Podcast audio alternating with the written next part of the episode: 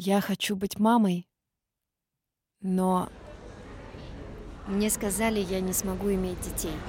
Мне не хватает денег, я рожу ребенка для других. Посоветуйте, как стать мамой. я очень Я хочу хочу ребенка. Помогите, мне нужна работа. Мне очень нужна ваша А я помощь. смогу быть мамой? Мы будем прекрасными хочу, родителями. Нам очень нужна ваша помощь. Привет, я Лена Литвишко, и это подкаст «Суррогатное материнство». Подкаст «Поддержка для всех, кто хочет стать мамой». В предыдущих эпизодах я рассказывала о том, с какими страхами и трудностями может столкнуться суррогатная мама, заходя в программу. И сейчас пришло время рассказать, что же такое неочевидное и пугающее ждет будущих биологических родителей. Этот эпизод — это не страшилка. У меня нет цели вас напугать или переубедить. Но принцип «предупрежден, значит вооружен» здесь работает безотказно. Чем больше вы будете знать на берегу, чем масштабнее и глубже будет ваша подготовка, тем комфортнее и проще может пройти для вас программа суррогатного материнства. По опыту скажу, что очень много страхов и фобий возникает еще на этапе подбора суррогатной мамы. То есть в самом начале, когда люди приходят в программу и еще даже не знают, не представляют, кто станет их суррогатной мамой. И именно это незнание, оно и рождает много пробелов и, как следствие, страхов. А что, если она может согласиться, но не придет на прием? А что, если она будет постоянно просить денег и тратить их не по назначению? А что, если она не будет принимать необходимые препараты своевременно? Что, если у нее, вопреки запретам, будет множественная интимная близость со своим партнером? Эти вопросы огромным жужжащим роем возникают в головах биологических родителей. И я скажу честно, что они не беспочвены. Действительно, со всем этим вы можете столкнуться. Конечно, вы можете отразить все на бумаге. Вот, например, есть риск инфицирования урогенитальными инфекциями. И стараясь этого избежать, вы все-все досконально пропишете. Но мы же с вами понимаем, что по факту застраховаться от всего этого, увы, невозможно. Вообще, я бы сказала, что решаясь идти в программу, вы должны быть морально готовы к тому, что есть вещи, которые вы никак не можете контролировать.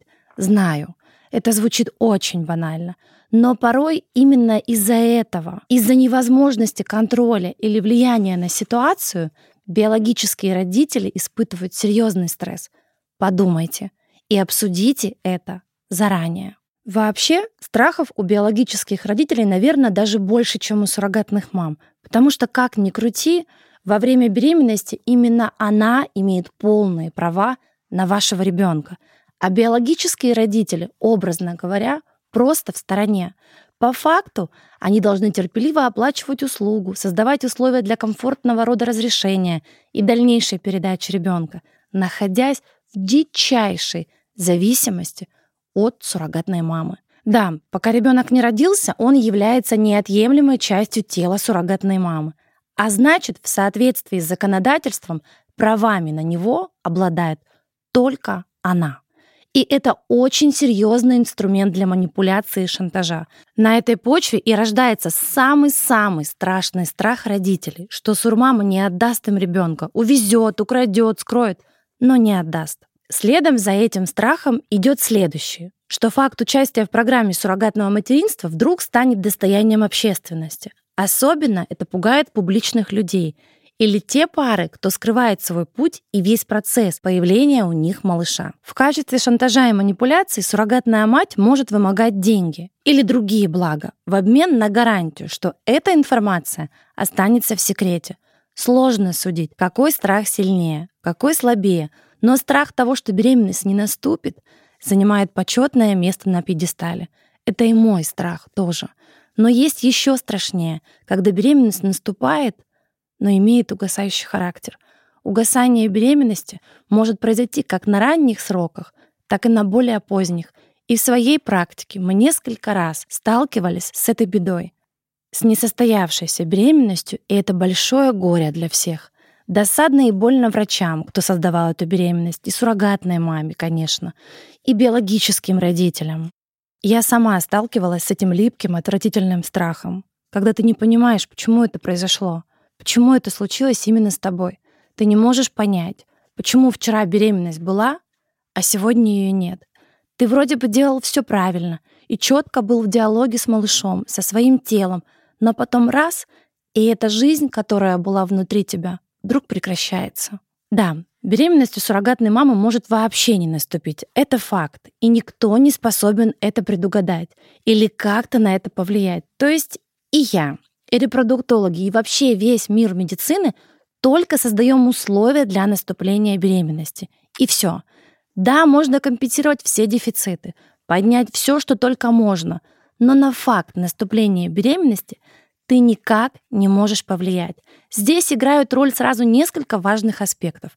Это и качественный эмбрион, и качество самого генетического материала, и хорошее общее состояние здоровья биологических родителей, и состояние здоровья суррогатной мамы. Но даже если все идеально, и ты, казалось бы, сделал все, что только возможно, помните, беременность — это чудо. Вместе с тем, если беременность случилась и протекает хорошо, суррогатная мама вдруг может сказать, что она не хочет, чтобы ее контролировали и координировали, выдавая «Я вынашиваю вашего ребенка, хожу на прием, что вам еще надо? Я не должна перед вами отчитываться, это моя личная жизнь. Вы нарушаете мои границы. Если я захочу, поеду на море, захочу, полечу на самолете или вообще куда-нибудь умчусь на велосипеде». Биологические родители очень боятся именно этого — боятся быть зависимыми от тела суррогатной матери. На консультации с суррогатными мамами я всегда говорю, подстелите себе соломку. Будьте готовы ко всему, что вы будете делать, если беременность будет сложная. Такой же разговор происходит и с биологическими родителями. Я предупреждаю, что в ходе программы может случиться все, что угодно, могут быть незапланированные финансовые расходы. Что искусственно созданная беременность сопряжена с гормональной терапией. Не нужно рассчитывать, что если вы берете суррогатную маму, условно здоровую, то ей на всю беременность хватит пачки витаминов, ну и ведра крыжовника с морковным фрешем. В программе суррогатного материнства очень много расходов идет на беременность, потому что Нельзя забывать, что генетической связи между ребенком и телом суррогатной матери нет — как бы это цинично сейчас не звучало, но по факту это как бы народное тело. И для того, чтобы все возможные воспалительные процессы не поднимались в околоплодные воды и не навредили малышу, суррогатной матери нужно качественное медицинское сопровождение, помощь разных врачей, корректировка питания, прием подобранных препаратов и так далее. И, естественно, за все это нужно будет платить вам. И здесь мы сталкиваемся с главным, пожалуй, противоречием, или даже, скорее всего, парадоксом. Родители думают, что взяли здоровую сурмаму, и беременность пройдет по-любому хорошо. И суррогатная мама, помянуя свой опыт своей собственной удачной беременности, предполагает, что и в этот раз все пройдет идеально. И часто именно на этом этапе происходит вот эта нестыковка ожиданий и реальности — и как итог происходит мощный, раздражающий всех взрыв. Клиенты злятся. Почему так много расходов? Но мы же выбрали здоровую женщину. Почему она все время болеет? Сурмама тоже злится в недоумении, что она же пришла в программу абсолютно здоровая, а сейчас ей нужно постоянно ходить по врачам и обвиняют всех в том, что ее залечили. И чтобы в такой ситуации не нервничать, не впадать в ступор и не истерить, биологические родители просто обязаны позаботиться о финансовой подушке, которая сократит стресс и количество испорченных нервов в такой ситуации. Я прямо пропагандирую то, что люди должны общаться, доносить через рот свои мысли, претензии, задавать вопросы и не молчать. И, конечно, множество страхов так и остаются страшилками, которые никогда не найдут отражения в реальной жизни. И готовым быть нужно ко всему и помнить, что порой единственное, что вы можете сделать, это быть спокойным, осознанным и терпеливым. С вами была Елена Литвишко, эксперт в области суррогатного материнства и донорства ацитов. Вот уже 10 лет я занимаюсь этим непростым, но горячо любимым делом и являюсь руководителем и создателем сети агентств АСМЕД, Ассоциация суррогатных мам и доноров ацитов. Всю подробную информацию – вы найдете по ссылке в описании.